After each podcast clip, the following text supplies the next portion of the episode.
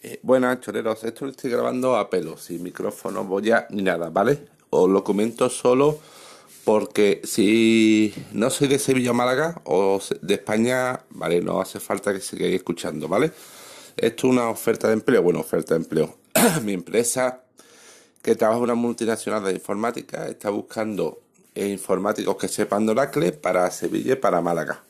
Así que si sois de Sevilla Málaga conocéis a alguien que lo sepa o cerca, que sepa informática y que sepa Oracle, por favor mandadme la referencia o contactad conmigo para mandar la vuestra oferta a mi empresa.